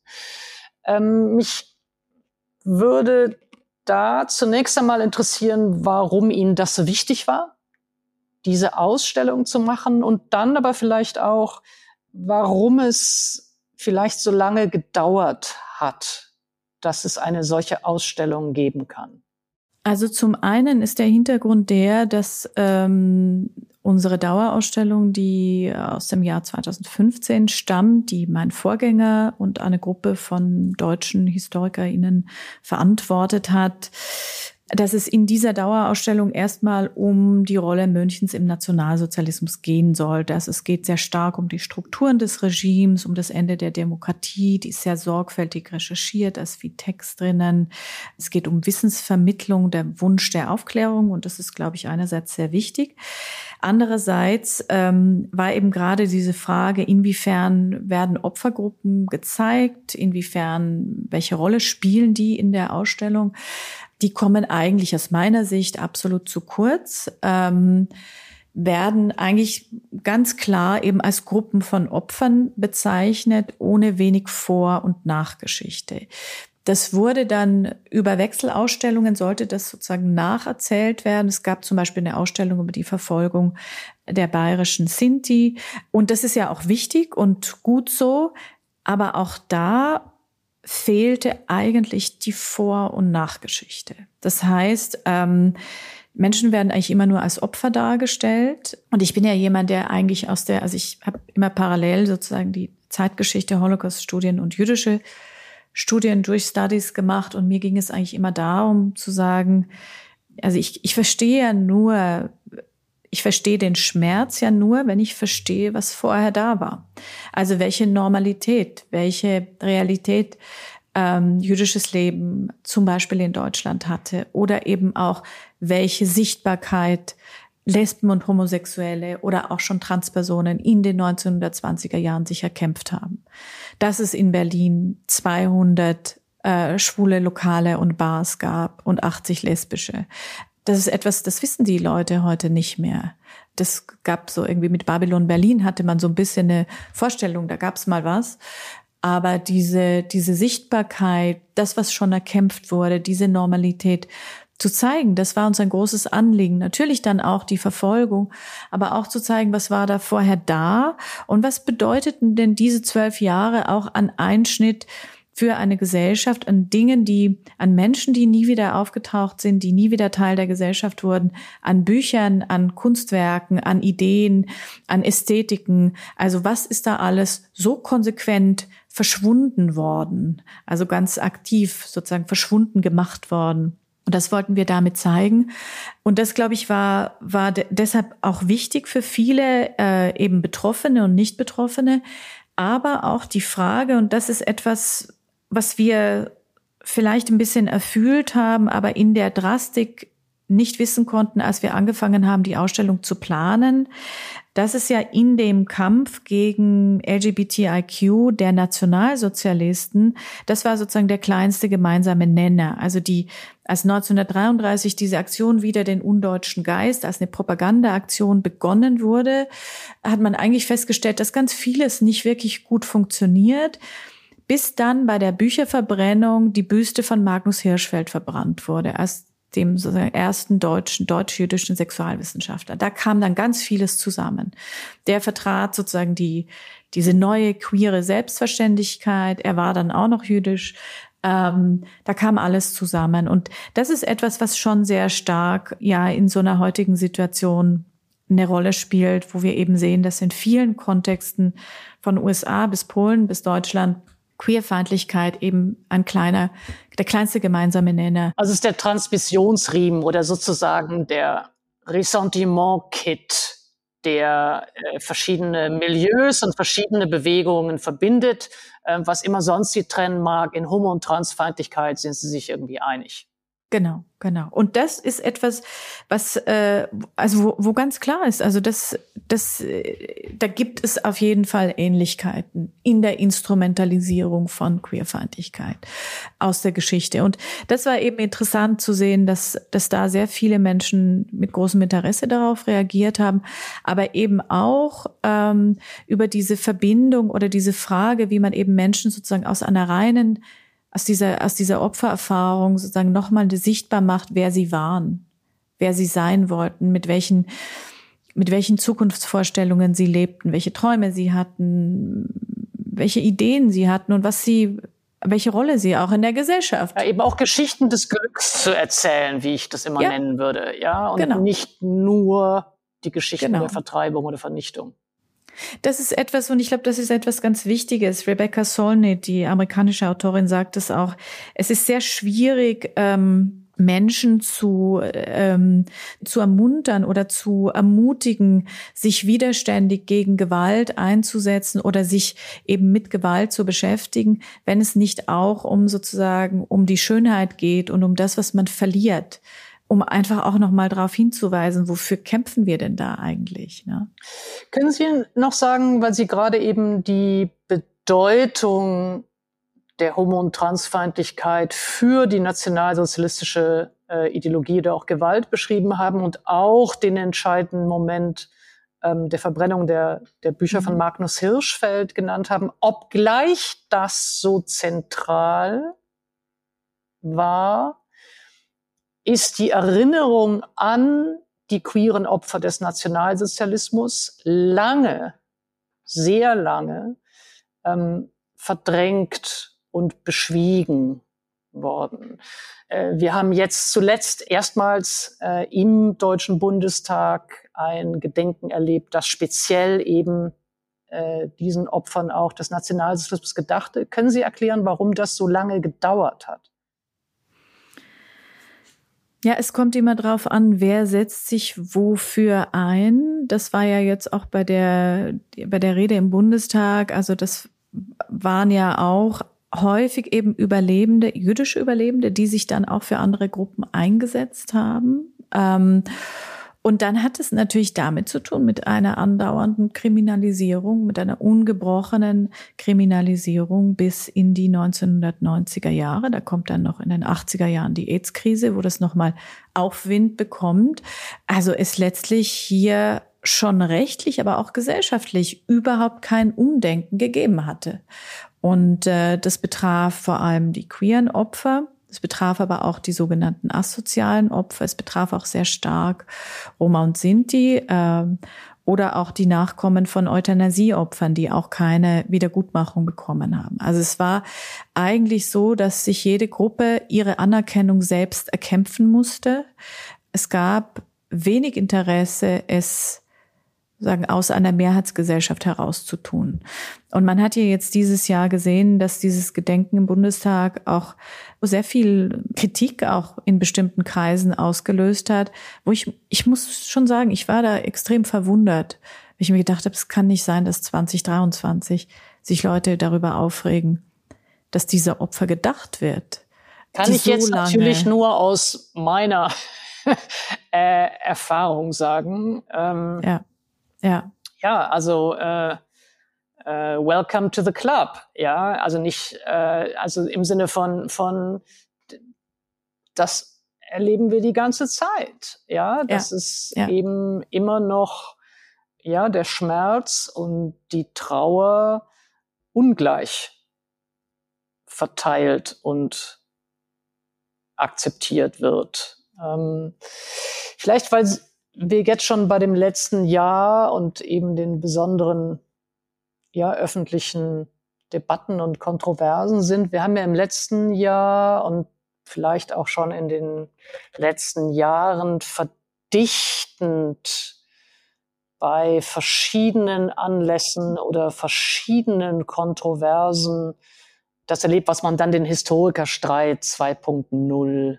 genannt hat. Ich will gar nicht ähm, auf alle verschiedenen Debatten in den Details eingehen, sondern mich interessiert eher, ob Sie sagen würden, dass es historische Zyklen der Erinnerung gibt? Oder gibt es sozusagen historische Zyklen des Streits um die Erinnerung? Und wenn ja, ähm, gibt es sozusagen Bedingungen, an denen Sie erkennen können, ah, jetzt wird bestimmt gleich wieder äh, ein, ein, äh, ja, eine, eine, ein Streit um die Erinnerung oder eine bestimmte Deutungshoheit ausbrechen? Das ist eine gute Frage. Also ich glaube, dass man manchmal schon so eine Ahnung hat, dass jetzt wieder irgendwie was kommt bei bestimmten Themen. Aber also es ist eine gute Frage, inwiefern die beiden Historikerstreite, also der aus den 1980er Jahren, der ja also das waren ja völlig andere Protagonistinnen. Das war auch jetzt mehr ein innerdeutscher Streit, während es jetzt ja schon sehr international war inwiefern es ähnliche Phasen waren oder ob es irgendwie eine Vergleichbarkeit gibt. Vielleicht insofern, als dass es schon auch so Zeitenwenden sind. Es waren ja auch in den 80er Jahren war klar, es ist so eine Zeitenwende, die da, die da kommt. Und das ist etwas, was wir jetzt ja auch erleben in vielerlei Hinsicht. Also auch in, in dieser Polykrisensituation, in dieser, ja, dieser Abwendung von Demokratie, ähm, und in der Frage, welche Rolle spielt die Vergangenheit ähm, für eine sehr ungewisse Zukunft. Und das Interessante ist ja, dass ähm, in all diesen sozusagen äh, gerade nicht mehr Demokratien, also egal ob das jetzt Polen oder Ungarn ist oder jetzt auch gerade die USA, der Streit um die Vergangenheit unglaublich zentral ist. Also Polen ist ja eines dieser Beispiele, wo eben nicht mehr, Polen ist nur eines davon, es gibt auch andere, eben nicht mehr über die Kollaboration mit den Nationalsozialisten geredet werden darf, weil man eben eine, ja, eine, sagen, eine, eine nationalistische Geschichtserzählung hier als die einzige erlaubt. Aus diesem Blickwinkel, was da weltweit gerade sich so ereignet, in, an Streitereien um die Geschichte, finde ich jetzt den Historiker in den Streit in, in Deutschland jetzt vor ein, zwei Jahren insofern ein gutes Zeichen, als das gestritten werden kann. Also das ganz offen und sehr vehement gestritten werden kann. Ich glaube, dass, dass es äh, auf der einen oder anderen Seite schon auch zu massiven Verunsicherungen und Verletzungen kam und dass das nicht immer produktiv war, aber dass gleichzeitig sehr viel Produktives daraus entsteht. Nämlich, dass einerseits nochmal darüber reflektiert wird, wie es eigentlich die Genese der Erzählung äh, über den Nationalsozialismus und den Holocaust und eben zu sagen, es war eben nicht eine homogene von Staatsseite initiierte 1945 beginnende Erzählung, sondern ein schwieriger Kampf. Ähm, also jetzt gerade ist ja Martin Walser gestorben, der ja 98 mit seiner Rede in der Pauskirche und der äh, Moralkeule äh, Auschwitz sehr stark reflektiert, wo wir Ende der 90er Jahre waren. Das ist nämlich ganz interessant, dass ein halbes Jahr zuvor im Bundestag am 27. Januar Jehuda Bauer gesprochen hat, als Historiker und Leiter der Gedenkstätte Yad Vashem in, in, äh, in Israel. Und er hat damals gesprochen über die Präzedenzlosigkeit des Holocaustes, äh, nämlich darüber, dass eben bestimmte Aspekte des Holocaustes, die, also die, äh, zum Beispiel dieser, der Vernichtungswille über Grenzen hinweg oder der Vernichtungswille, der, der überhaupt keinen Sinn mehr macht, dass ich im letzten Moment obwohl der Krieg schon längst verloren ist, noch gehe und noch zehn, zehn Jüdinnen und Juden umbringe, die sich irgendwo versteckt haben. Und andere Aspekte, die er eben damals sozusagen als die Präzedenzlosigkeit beschrieben hat, um in Deutschland nochmal klar zu machen, was für eine Verantwortung das bedeutete weil sie eben nicht klar war. Und das sieht man dann an der Reaktion auf die Walser-Rede. Also wie lang und wie schmerzhaft dieser Prozess war. Und ich kann auch verstehen, wenn da eben diejenigen, die dafür gekämpft haben, dann jetzt sagen, Moment mal, wir können das jetzt nicht alles sofort aufgeben und es ist jetzt sozusagen in, eine Geschichte hier bringen. Und die andere Seite ist aber, und die ist genauso relevant, nämlich zu sagen, warum haben wir denn eigentlich Kolonialgeschichte nicht erzählt? Oder warum erzählen wir zum Beispiel, oder gibt es überhaupt Räume zum Beispiel für andere Gewaltgeschichten? Was ist denn mit den Menschen, die aus Bosnien nach Deutschland geflohen sind? Haben die ihre Geschichte erzählt? Ist es Teil unserer Schulbücher? Werden denn die ukrainischen Flüchtlinge, wird es Teil unserer Geschichte, diejenigen, die bleiben, deren Erfahrungen, das, was sie in Butscha erlebt haben? Und ich glaube, dieses Nachdenken, das jetzt aus dieser Debatte entstanden ist, dieses Nachdenken darüber, was Erinnerung in einem, in einer diversen Gesellschaft, also jetzt die sozusagen sowohl auf also kulturell divers ist oder religiös divers ist, äh, sozial divers ist, aber die auch erfahrungsdivers ist, wo Menschen unterschiedliche Erfahrungen mitbringen. Menschen, die ähm, deren Familien den Zweiten Weltkrieg aus einer anderen Sicht erlebt haben, die aber trotzdem sozusagen die Gewalt erlebt haben auf der anderen Seite, vielleicht in Nordafrika oder in anderen Kontexten, im Pazifischen Krieg oder wo auch immer. Es war ja ein Weltkrieg, dass auch deren Geschichten Teil unserer Erfahrung sein dürfen. Und das, und da bin ich überzeugt, dass das sozusagen nicht abschwächt, im Gegenteil, sondern eher befördert, wie wir uns nochmal neu mit der Geschichte des Holocaustes beschäftigen können und sollen. Und ein Beispiel dafür ist, ist, ähm, äh, ist etwa der Umgang mit Fotografien. Es gab ja lange dieses, eben, das kam eben auch aus diesem Wunsch der Zeugenschaft und möglichst viel einfach auch zu also erkämpfen zu müssen, nämlich dass zum Beispiel also äh, Fotografien von Holocaust-Opfern in vielen Kontexten gezeigt wurden, in Museen gezeigt wurden, in Gedenkstätten gezeigt wurden. Und jetzt gerade in der Diskussion um ähm, die Kolonialgeschichte sehr stark reflektiert wird, Wer hat diese Fotos gemacht? Äh, was wird hier gezeigt? Was wollen wir überhaupt zeigen? Und ich habe doch sehr auch den Eindruck, dass obwohl das jetzt auch im Kontext der Holocaust-Geschichte schon auch reflektiert wurde, jetzt in den vergangenen 10, 15 Jahren auch hier die Sensibilität nochmal gestiegen ist. Also dass man sehr viel auch gemeinsam immer wieder lernt und dann sagt, ja, okay, wir haben bewiesen, dass in Treblinka eine Million Menschen umgekommen ist. Wir müssen gar nicht zeigen, äh, einen, einen Berg von, von Knochen zum Beispiel. Also ich glaube, dass da ein gemeinsamer Lernprozess passiert, um den wir nicht rumkommen, aber der auch gut ist. Also aus dem wir auch sehr viel lernen. Also dass die Beschäftigung mit ähm, Kolonialgeschichte, wenn wir es jetzt im Spezifischen benennen würden, oder überhaupt mit unterschiedlichsten Gewalterfahrungen in unterschiedlichen Kontexten eben nicht die Aufmerksamkeit wegnimmt von der Beschäftigung mit der Shoah. Das ist ja die eine Sorge. Ähm, und die andere Sorge, davon sehr verschiedene, scheint mir zu sein, dass die Beschäftigung mit anderen Gewalterfahrungen oder eben auch mit der Kolonialgeschichte die Frage der Einzigartigkeit oder der Präzedenzlosigkeit ähm, oder die Singularitätsthese eben aufheben oder abschwächen würde. Das würden Sie beide, also Sie würden zu beidem äh, sagen, nein, es nimmt nicht die Aufmerksamkeit und es schwächt oder unterwandert auch nicht die Singularitätsfrage. Nein, das glaube ich überhaupt nicht. Aus historischer Sicht oder aus Historikerinnen-Sicht ist ja der Vergleich ein Werkzeug, mit dem wir immer arbeiten. Ohne Vergleich geht es gar nicht, weil das ist die Kontextualisierung. Das heißt, den Kontext herzustellen, auch zu schauen, wo, wo die Nazis sich, also welche Lernerfahrungen in Bezug auf Gewalt man schon mitbrachte, man schon gemacht hatte, in unterschiedlichsten Kontexten oder eben auch aus anderen Ländern. Wir wissen zum Beispiel, dass äh, die Gesetzgebung im Süden der USA, die sogenannten Jim Crow-Gesetze, durchaus Einfluss hatten auf die Nürnberger Rassegesetze, weil einfach Amerika das einzig andere westliche Land war, das eben eine solche sozusagen segregierte Gesellschaft damals hatte. Diesen Kontext herzustellen, ist aus meiner Sicht nur produktiv, weil man ja eben auch die Unterschiede sofort sieht. Dass aber da auch voneinander gelernt wurde, ist die andere Seite. Die Frage der Singularität war unglaublich wichtig, gerade in der Zeit der, der 80er und 90er Jahre, in der eben gerade im deutschen Kontext also es immer noch ein Prozess war, die Größe dieses Verbrechens überhaupt zu akzeptieren.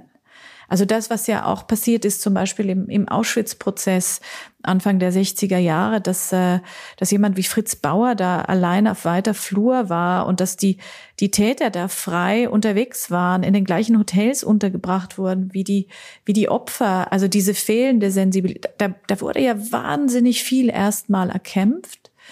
Aber die andere Seite ist eben, dass mit einer Globalisierung des Holocaust-Gedächtnisses, die ja unglaublich wichtig war, so um 2000 herum auch zu sagen, ja, es ist ein deutsches, es ist eine deutsche Erinnerung, es ist eine jüdische Erinnerung, aber es sollte auch einen Lerneffekt für die ganze Welt haben. Darin auch eine Gefahr besteht, dass in bestimmten Kontexten man dann sagt, gut, wir erinnern uns des Holocaustes, aber wir erinnern uns nicht unserer eigenen Gewaltgeschichte. Und das ist problematisch, weil es dann sozusagen zu einer ja, also auch zu, zu einem Ablenken von dem, was sozusagen in den eigenen Kontexten passiert ist oder verbrochen wurde, äh, ist. Oder dass eben zum Beispiel nicht über die Kollaboration gesprochen wird, äh, wie das jetzt in Polen ist oder wie das zum Beispiel auch in in Holland immer noch ein, ein relativ heikles Thema ist. Ne? Inwiefern wird überhaupt über Kollaboration gesprochen? In Spanien zum Beispiel werden jetzt die, die Massengräber des Franco-Regimes geöffnet. Es wird unglaublich kontroversiell diskutiert. Aber dieses, dieses Verstehen und Akzeptieren, dass wenn wir mit der Gewaltgeschichte nicht umgehen, sie wird nicht weggehen es wird nicht weggehen. Die, die Wunden in der Gesellschaft werden nicht verschwinden, indem wir nicht mehr drüber reden. Und da ist die Erfahrung der, der, des Schreibens und Erzählens der Geschichte des Holocaustes unglaublich wichtig für andere und ein, hat eine unglaubliche Vorbildfunktion weltweit. Wenn wir über das Beschreiben der Gewalterfahrung oder eben über Geschichtsschreibung im weitesten Sinne, also eben auch so etwas wie in Museen oder in solchen Orten wie Ihren sprechen, dann würden wir sagen, sieht sich diese Arbeit ja unterschiedlichen Anfechtungen gegenüber im Moment. Also das eine ist naheliegenderweise dieses postfaktische Zeiten, die Desinformations- und Diskurssubversionsstrategien einer, einer internationalen Rechten. Sicherlich auch das, was Sie vorhin auch erwähnt haben, so etwas wie eine mutmaßlich nachlassende Dringlichkeit mit dem Abstand zum Geschehen und eben auch dem immer weniger selbstsprechenden Überlebenden.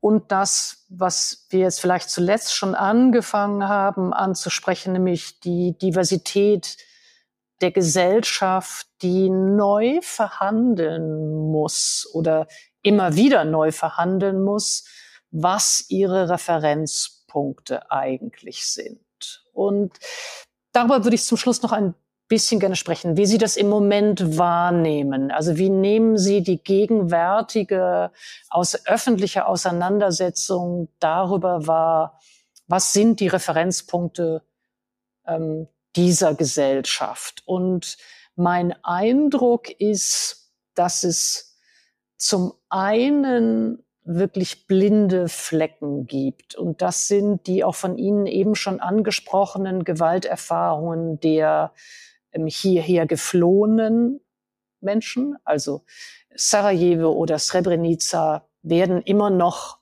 nur als Erfahrungen der anderen irgendwo äh, in einer anderen Gegend verortet, aber nicht als etwas, das auch hier in dieser Gesellschaft präsent ist, das aufgerufen wird und evoziert wird. Ich würde übrigens auch sagen, Mölln und Solingen wird ähnlich, also nicht ähnlich, also ist vielleicht falsch, ja, aber der gehört auch zu den blinden Flecken, sagen wir mal so. Ich glaube, man merkte das im letzten Jahr ähm, als äh, der russische Angriffskrieg in der Ukraine begann und in der Öffentlichkeit so gesprochen wurde, ja, da werden ja äh, bei der älteren Generation Erinnerungen an den Krieg, gemeint war der Zweite Weltkrieg, aufgerufen. Es wurde aber überhaupt nicht darüber nachgedacht, wie viele Menschen in dieser Gesellschaft leben, die ganz andere Gewalterfahrungen in Syrien, in Afghanistan, im Sudan, äh, wo auch immer gemacht haben, dass die ebenfalls aufgerufen werden. Also auch das schien mir ein, ein Symptom einer Verdrängung von Ge Gewalterfahrungen, die in dieser Gesellschaft präsent sind und die eben mit zur Verfügung stehen müssten als Referenzpunkte. Das wäre das eine, was mich interessieren würde, wie Sie das wahrnehmen und vielleicht das andere, wie wir gleichzeitig eben die AfD in den Parlamenten und im Bundestag haben, die sehr aktiv, auch sehr explizit revisionistisch daran arbeiten, den Referenzpunkt der Shoah zu unterwandern. Ja, also ich glaube, Sie haben da ganz wichtige Dinge angesprochen. Also mich hat beim Ausbruch des Krieges, des russischen Angriffskriegs in der Ukraine erstmal sehr irritiert, dass tatsächlich überall davon gesprochen wurde, das wäre der erste Krieg in Europa seit 1945. Das ist es natürlich nicht. Es gab den Krieg in Jugoslawien und eben, dass nicht wahrgenommen wurde, dass sehr viele Menschen all die Kriege, die sich seit 1945 überall auf der Welt ereignet haben, zum Teil sehr nah, sehr viele von diesen Erfahrungen mitgebracht wurden und dass gerade für viele von diesen Menschen dieser Kriegsausbruch besonders schwierig war. Ähm, also für alle, auch die, die in Europa noch sagen, die noch den Zweiten Weltkrieg erlebt hatten und so weiter. Also da ist ganz viel aufgebrochen. Man hat es auch gemerkt in dieser Kriegskindergeneration. Aber dass wir uns eigentlich damit schwer tun. Es äh, gibt eine amerikanische Journalistin, die äh, vor kurzem hier war, Erika Heller, die äh, über deutsche Erinnerungskultur geschrieben hat und die dann gesagt hat, also institutionell passiert in Deutschland ganz viel, es ist ganz toll, aber was das Familiengedächtnis betrifft, sind die Deutschen total schlecht.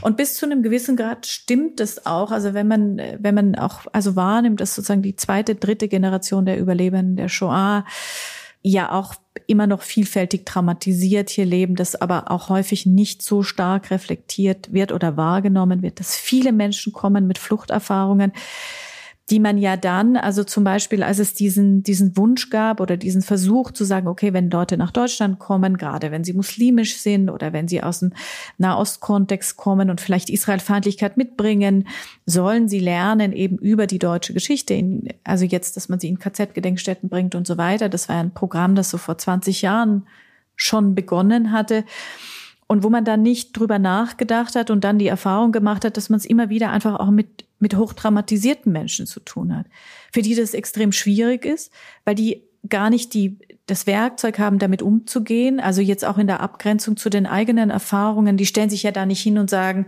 also meine Erfahrung war vielleicht schlimm, aber es war nicht, äh, es war kein Vernichtungslager.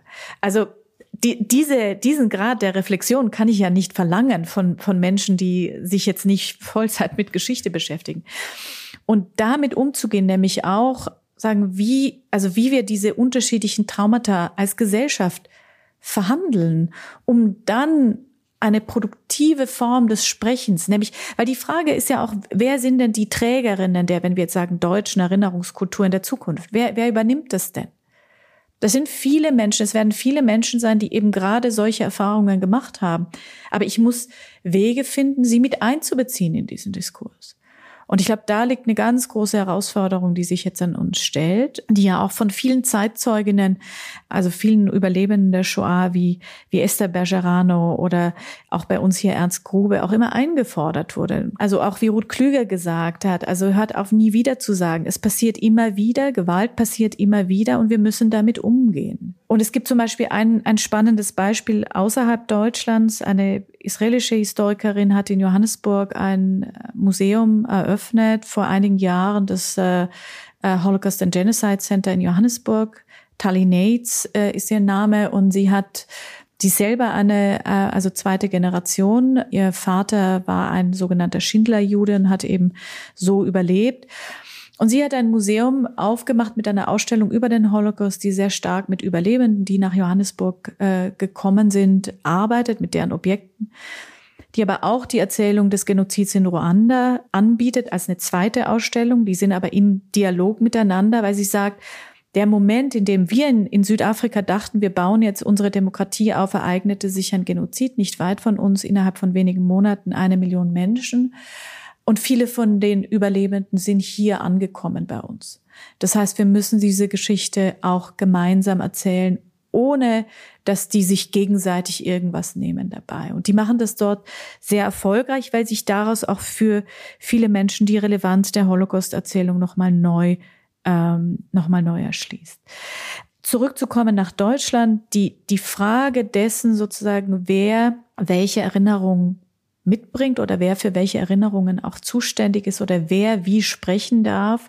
Es gibt ja auch so ein bisschen die Vorstellung, dass man eben sagen mit einem mit einer deutschen Biografie oder einer Biografie, die sozusagen im 20. Jahrhundert eng mit Deutschland verknüpft ist, anders über die Erinnerung sprechen darf als jemand, der von außerhalb kommt.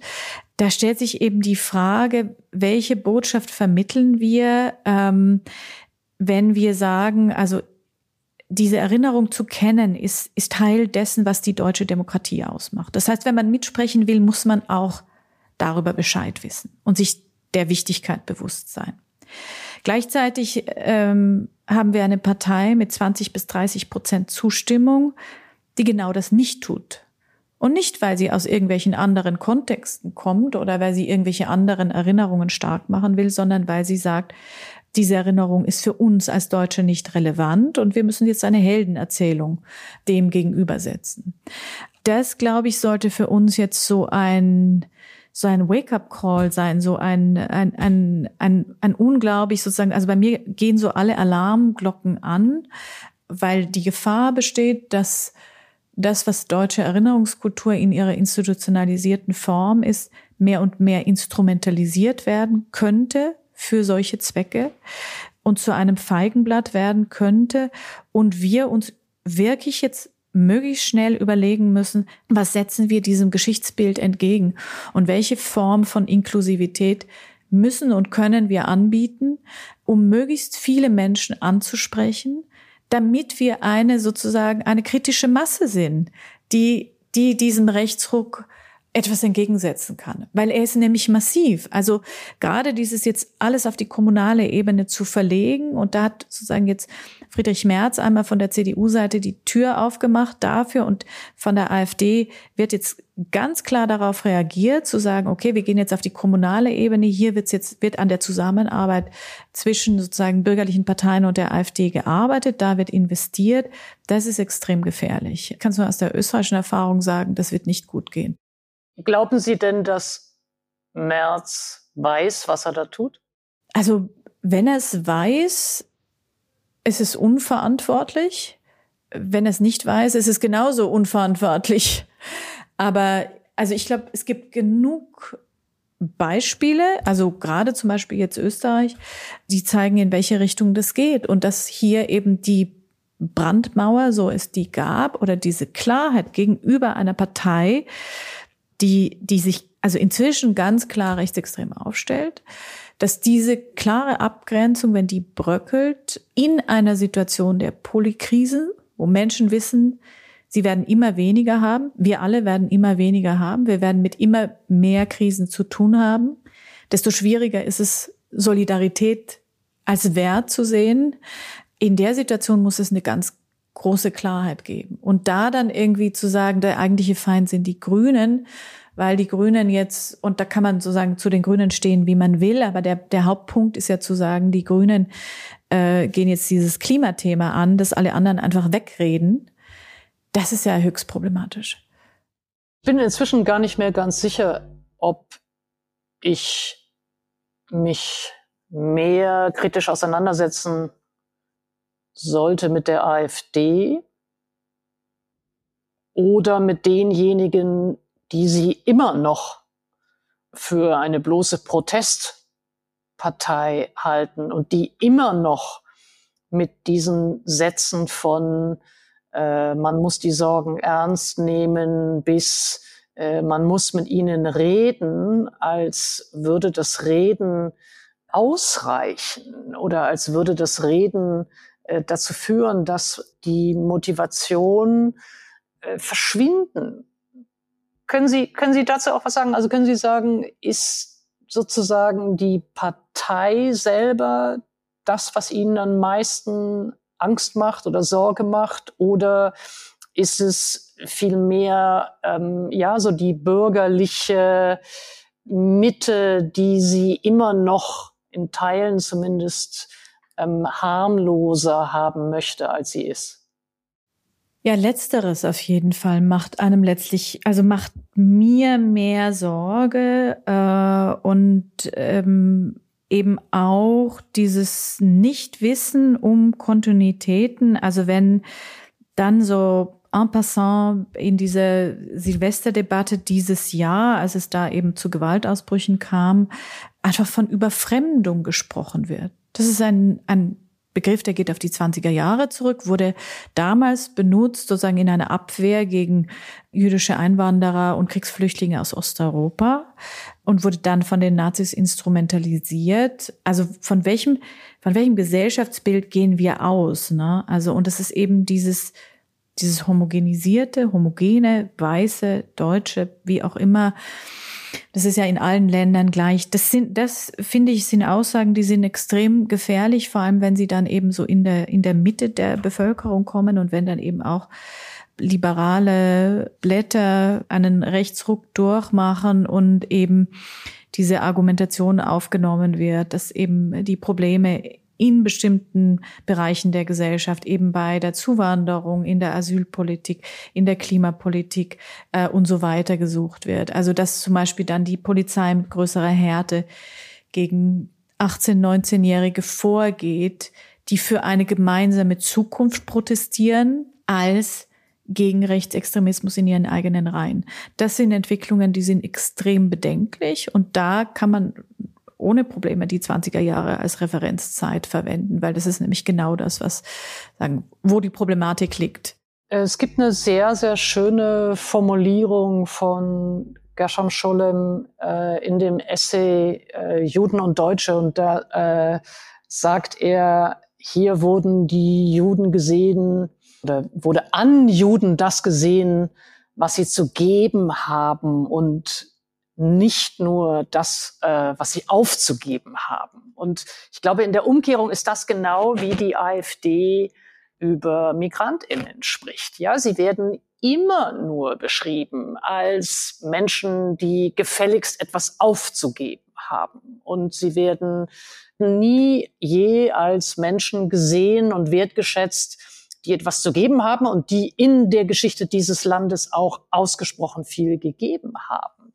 Ähm, wenn Sie zum Abschluss ähm, unseres Gesprächs sagen könnte, was für eine Art von Gedächtnis oder was für eine Art von ähm, ja, Nachdenken über die Geschichte ähm, es braucht oder Sie sich wünschen würden? Ja, ich glaube, dieses Zitat von Scholem passt da sehr gut, weil, also ich hatte mich sehr früh einerseits mit der Geschichte des Holocaustes, andererseits mit jüdischer Geschichte beschäftigt. Das war so in den 90er Jahren auch so der Ort, wo wahnsinnig viel passiert ist an den Universitäten. Und ähm, es war mir immer wichtig, eben zu sagen, wir können nicht nur über die Geschichte der Gewalt sprechen, so, so zentral die ist, sondern wir müssen auch über die, über diese Vielfalt, und ich meine jetzt nicht irgendwie so eine Beitragsgeschichte, sondern eben darüber eben, wie vielfältig ein Land wie Deutschland schon im 19. Jahrhundert war und welche, wie vielfältig die, die, die Kämpfe waren, die, die das erkämpft haben, was wir heute als, als, sagen, eine, eine freie Demokratie erleben. Und wer da aller beteiligt war und wie, wie divers diese Stimmen waren. Also von eben auch gerade in der Wahrnehmung, dass es eben auch Jüdinnen und Juden gab, die ganz links waren. Und dann gab es aber auch welche, die waren weiter rechts und dann gab es Anarchistinnen und dann gab es ähm, die unterschiedlichsten Vorstellungen. Und es betrifft ja auch andere Gruppen. Ne? Also dass wir aus dieser Vielfalt, ähm, aus dieser vergessenen Vielfalt glaube ich, sehr viel auch für ein Verständnis einer Gegenwart und, und dessen, was man ja, ich meine, das ist ja auch das Schwierige, dass man ja eigentlich über Zukunft überhaupt nicht mehr spricht. Ne? Ähm, dass es ja schon auch um ein, um gemeinsame Zukünfte gehen sollte in irgendeiner Form. Aber dass man gerade daraus eine unglaubliche Kraft ziehen kann. Ähm, und das aber eben auch zu sehen, also diese vielfältigen Stimmen, die Deutschland ausgemacht haben oder die Europa ausgemacht haben und die zu dem beigetragen haben, dass wir eben heute da sind, wo wir sind. Das finde ich ganz wichtig. Dann kann Geschichte schon auch so ein, so etwas sein, was ein bisschen Hoffnung macht für Zukunft. Und das ist ja, glaube ich, dann im Endeffekt das wirklich Wichtige, eben an an, an eine solidarische Zukunft zu glauben und vielleicht eben auch aus, aus vergangenen Zukunftsperspektiven etwas mitzunehmen, dass Menschen auch in sehr schwierigen Situationen vehement und widerständig an gemeinsamen Zukünften gearbeitet haben. Selbst wenn sie daran gescheitert sind, sind ihre Beispiele äh, und ihre Erfahrungen unglaublich wichtig für heute. Ganz, ganz herzlichen Dank, äh, Miriam Sadov. Ich darf Normalerweise am Ende äh, jedes Gesprächs von In aller Ruhe darf immer mein Gast eine Empfehlung geben.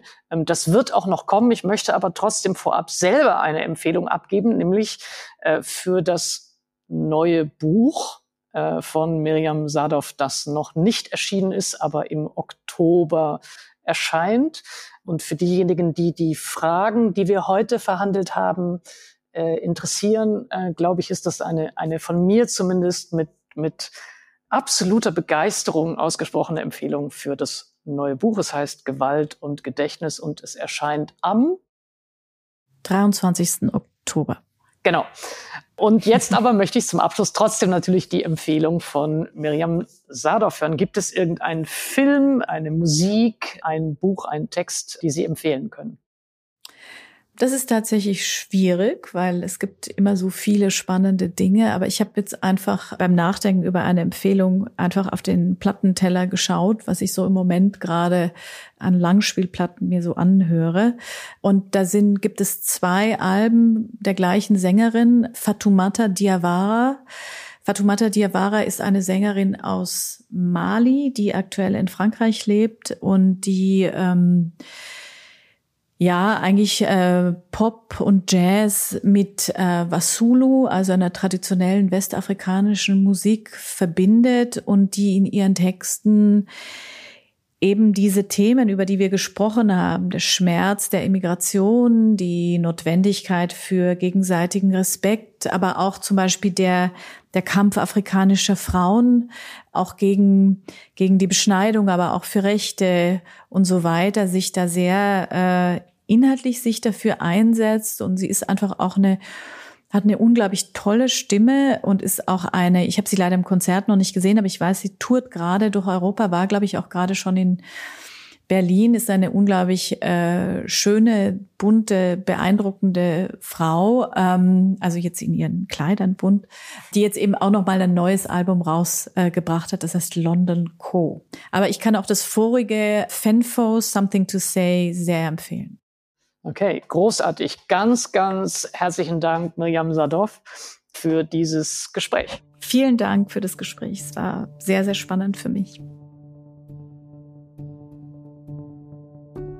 Und das war es auch schon wieder mit dieser Folge von In aller Ruhe, ein Podcast der Süddeutschen Zeitung mit mir, Caroline Emke.